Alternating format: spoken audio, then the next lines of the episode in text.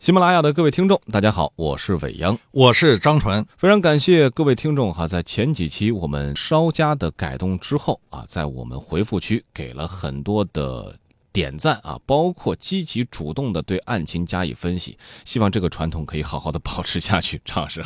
哎，我觉得现在我们呢听众的回复率开始慢慢的增加了，再次表示谢意。是哈，因为有了大家的回复呢，我们下一步对于节目的调整，包括对于一些内容的增减哈，会更加有方向。也希望我们所有的粉丝朋友能够和我们一样，像对待孩子一样对待这个正在成熟的节目。咱们继续来讲故事哈。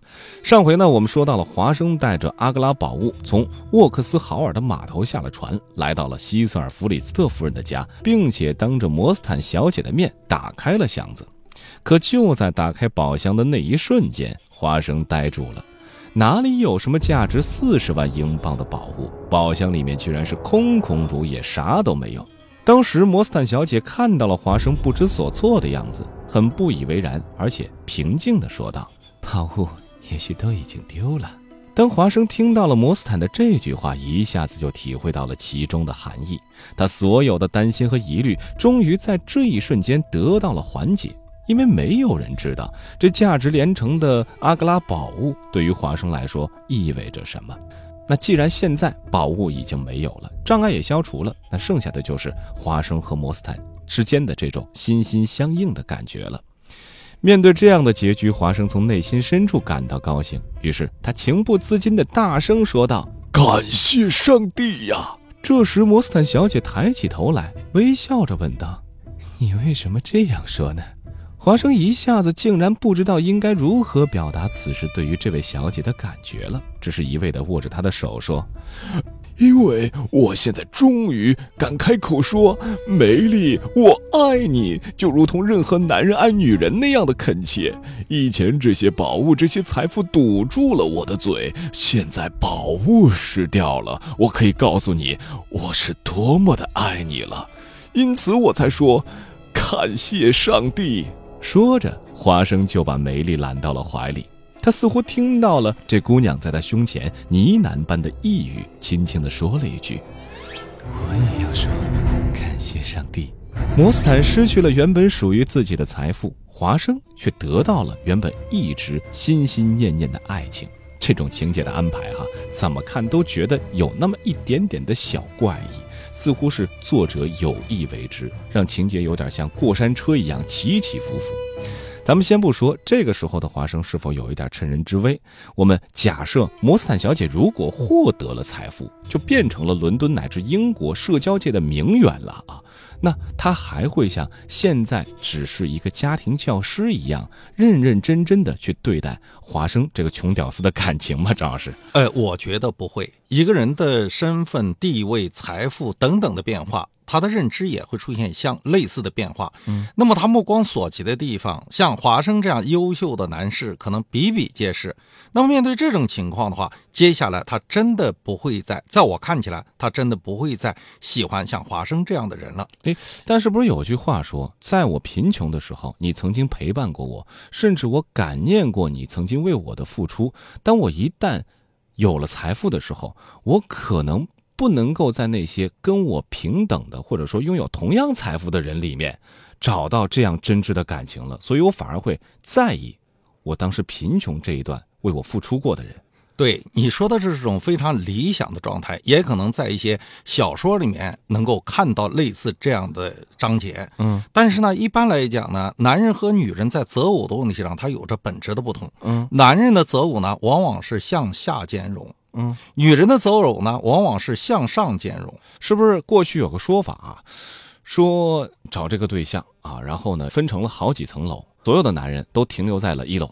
啊，一楼就是美丽的女人，嗯，对。二楼可能是有智慧的，三楼可能是家里头有财富的，啊，四楼可能是有远见的，有这个魄力的，都没往上走，就全都停在一楼。对。然后女人会不断的往上攀登，攀到顶峰之后发现没人了。对，因为呢，男人在择偶的过程之中，他看更多的看重的可能是女孩子的长相，除此之外呢，就是她的性格是不是哪柔弱一点。因为男人要彰显自己的保护欲，是女人呢要找到自己的安全感，嗯所以呢，男人的择偶往往都是要比自己弱一点，学历可以弱一点，收入可以少一点，嗯家庭条件可以性格可以呃，差一点呃各方面情况都可以少差一点。嗯而女人不一样，她为什么呢？因为世界上所有的雌性动物，它们在择偶的过程中都会什么呢？都会对于对方的财富地位都会感兴趣，因为它需要孕育，嗯，它需要需要生育相应的他需要养育精神基础。当然了啊，对不对？女人她要安全感，这种安全的庇护的感觉从哪里来呢？当然来自于一个强大的、嗯那宽博的这种胸怀。所以啊，女人的择偶一定是向上兼容的。是，当然也有一些异类哈，比如说吃软饭的。对此，作为一个心理学家，您是怎么分析的？哦，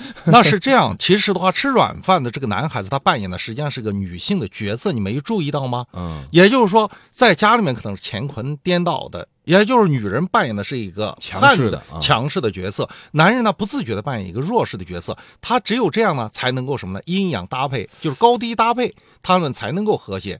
嗯你可以想象，如果一个女汉子配一个粗犷的这个彪悍的男人，天天打架了，天天打架。如果两个人都是抑郁症，都很需要保护，那你可以想象，两个人在一起，别的话不说，男人说在现在活着真的没有意思，女人也说是确实没有意思，这两个人真的会自杀了。嗯，所以呢，他一定性格上、财富等等各方面，他一定是这种高低搭配的。对于感情来说，一开始的时候我们可能存在孔雀开屏，但是呢，到了前婚姻阶段的时候，就是一个衡量双方价值能不能平衡的过程。对但是，一旦带到婚姻里面的时候，一旦我们不再孔雀开屏之后，那么维系一段婚姻最为关键的因素会是什么？其实我们前面也曾经讲过，就说一夜的情欢很难导致婚姻，也就是激情不能托起婚姻的太阳。嗯那么爱情从心理学的角度说，它只能够维持一年零六个月，嗯嗯，那就是这个开屏的这种状态，很亢奋的状态。那么接下来亲情能不能托起婚姻太阳？也不能，亲情也不能。也不能。你看亲兄弟为了六万块钱打的人死牛分多了去了，哦，对吧？那我们说，哎呀，左手拉右手。啊，这这种行不行？也不行，也就是连友情都不能托起婚姻太阳。最后能够托起婚姻太阳是什么？其实是相互之间的恩情。恩情这个怎么来理解？那比如说，我要想离婚，嗯那要二十多岁的时候，可能我的女人是最漂亮的时候，那我看看可能更多的是喜欢她的温柔，她的呃各方面的嗯给我的这种视觉的冲击力。好了，那现在四五十岁了，她还会像过去像一朵花一样那么鲜嫩吗？不可能了。那当每一次如果啊两个人吵架了，说我要离婚了，我回过头来想一想，这二十几年的风雨一同走过，其实叫陪伴是最长情的告白哈。对我所有的经历都和他有关，家里面弥漫的是他的味道，啊，就是说唾手可及的地方都是他的痕迹。就是剪不断理还乱啊，就像是这个真的缠在一起的时候，你解不开了，就有太多共同经历，你帮助过我，或者说我感念过你，你帮我拿过一个特别小的东西，这都是感情里面的一点一滴，积累多了之后，这种感情可能才是真正意义上最为牢固的。对但必须需要两个人真实的去拿出自己的心啊，去感受对方，去了解对方到底需要什么。这就是我经常讲的，你所需的是我所予的，我想要的是只有你能给的。嗯如果是这样的话，外面没有办法满足婚姻过程中的所有的需求，只有对方，所以这个时候两个人就真的是鱼水是分不开了。是啊，但是到目前为止，我们看到这个故事里边儿，摩斯坦和华生只是进入到了前婚姻状态阶段，对。哎，还没有真正带到婚姻当中这个柴米油盐酱醋茶各种各样的矛盾的时候，这个时候应该是最为美好的，对吧？那么我们再继续来看故事哈。当华生从摩斯坦住处走出来的时候，这会儿已经很晚了。琼斯委派的那个警长还在很有耐心地等他。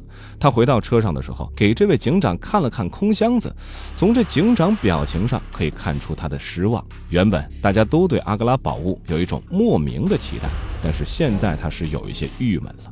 他说这一来奖金也完了，箱子里没有宝物，也就没有了奖金了。不然今晚我和同伴山布朗每人可以得到十磅奖金呢。：“华生接下来劝慰这位警察道，塞迪厄斯·舒尔托先生是个有钱的人，不管宝物有还是没有，我相信他都会给你们一定的报酬的。听到这儿，这位警长沮丧地摇着头，十分担心地说道。埃塞尔尼·琼斯先生会认为这事儿干得很糟糕呢。这警长的预料果然不错。当他回到了贝克街，把空箱子给琼斯警官看的时候，琼斯警官的脸就一下子拉了下来。斯莫尔见状，便放声大笑起来。琼斯警官立即气急败坏地怒斥道：“斯莫尔，这是你干的好事儿！”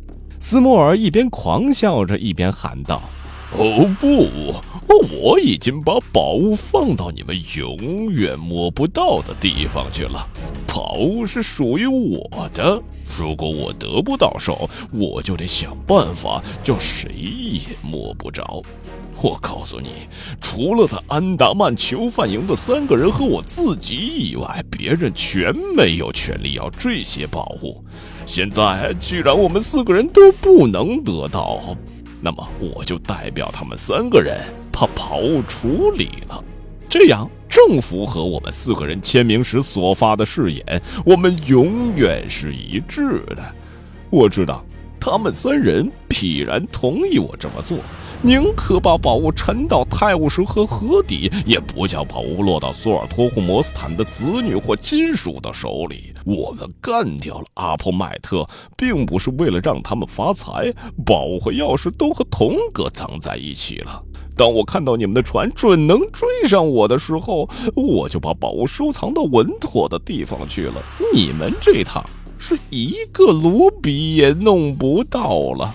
这时，琼斯警官厉声地说道：“斯莫尔，你个小丑骗子！你如果要把宝物扔到泰晤士河里，连箱子一同扔下去，不是更省事儿吗？”斯莫尔狡猾的斜眼看了看琼斯警官，然后答道：“我扔着省事儿，你们捞着也省事儿。你们有本领把我追寻到，你们就有本领去捞一只铁箱子。”现在我已经把宝物散拖在长达五英里的一段河道里，捞起来就不太容易了。我也是横了心干的。当我看到你们追上来的时候，我几乎就要疯掉了。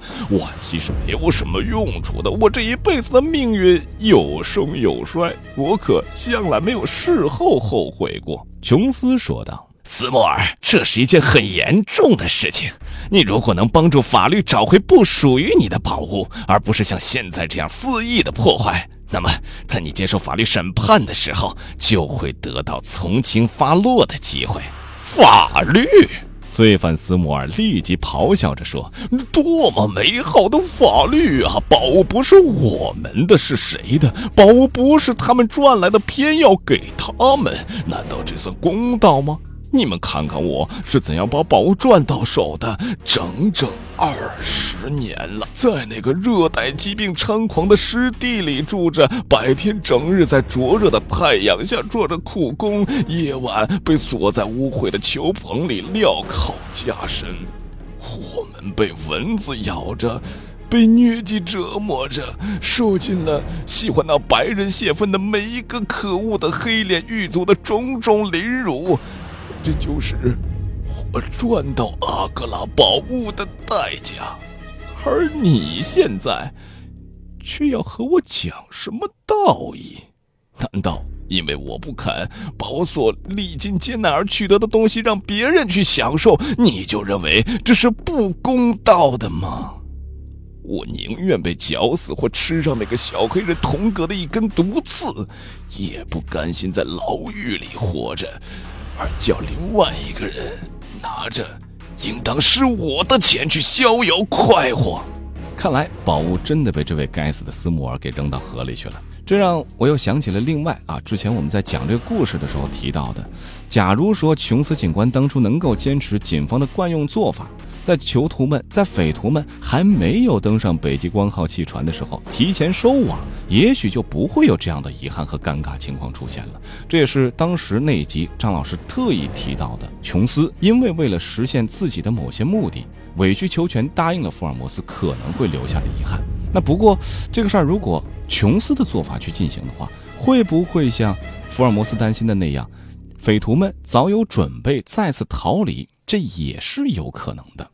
呃，但是我觉得这种可能性不大，为什么呢？因为警方是有备而来，而作为匪徒们来讲的话，他可能是没有任何准备，在对方猝不及防、突然之下动手，我觉得成功的把握还是很大的。嗯，所以张老师还是坚持啊，当时其实福尔摩斯是做了一个可能有些错误的判断啊嗯。，对，那在这儿我还有疑问哈，既然四个签名是关于这批宝物处置的邀约，他们四个人按照这个十字分嘛，一个人百分之二十五。如果索尔托上校侵害了其他三位相对人的权益，那这个犯罪嫌疑人为什么不拿出四个签名协议啊？通过当时还算健全的英国法律去打场官司，拿到自己该得的不就完了吗？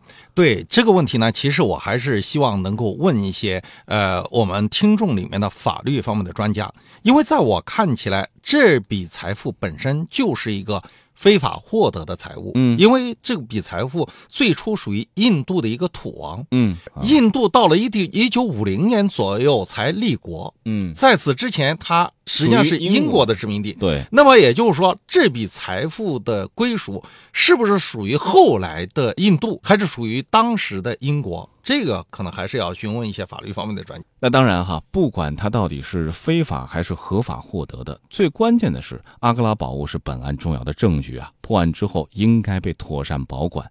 可是呢，作为职业警官的琼斯，竟然是允许华生单独拎着箱子去见了摩斯坦小姐，这本来我们之前也讲过，它是一种严重的知法犯法行为啊。琼斯是派了一个警察，当然想要贴身护卫，但是其实也没有啊做好这方面的工作。现在实际的情况是什么呀？华生让这位警官坐在车上等候，这位警官居然无视自己的责任，真的就在原地等待他，老老实实的啊，眼睁睁看着华生拎着疑似几十万英镑的这么一贵重的箱子，摇摇摆摆的去约会自己心爱女人去了。这可能啊，都是福尔摩斯探案集当中啊有一些值得我们去咀嚼的小的瑕疵。当然，也可能是作者故意这么去设计，让大家从当中挑出一些不合理的地方，他未来会做一些伏笔。书归正传哈，面对琼斯警官的问话，斯莫尔已经不想沉默了。他把自己这么多年积累下来的情绪一下子都发泄了出来，他的眼睛是发亮的，手铐也随着激动的双手震得叮当作响。看到他这样愤怒和冲动，华生立即就理解了。索尔托少校当初为什么一听是斯莫尔这个囚犯越狱出来的消息，就立刻吓得惊慌失措？这是很自然和完全有依据的。这时，福尔摩斯欠了欠身子，饶有兴致地定定地看着斯莫尔的表现，然后安详地说道：“你忘了，我们对这些事情是完全不了解的，你也还没有把整个的经过告诉我们，因此也就没法说本来是你的所有权。”怎样的这样的道理？斯莫尔显然被福尔摩斯的共情打动了，只见他微微喘了一口气儿，情绪慢慢的平息了下来。好，今天节目的最后啊，给大家出一道心理侦探题，名字叫做“深夜疑凶”。某地发生了一起注室杀人案，刘某和王某住在单位的二楼。据报案人刘某说，凌晨两点多钟，有一个黑衣男人从阳台潜入他们的房间，在翻找财物的过程中被刘某发现，随即遭到歹徒的攻击。醒来以后，发现自己头部右侧有钝器伤，未婚妻王某被人杀死在床上。单位前一天的营业款六万多元被盗了。警方经过现场勘检，发现王某胸前被刺七刀，装有六万元公款的抽屉已被歹徒破坏。经过检验，抽屉的母扣完好，子锁严重变形。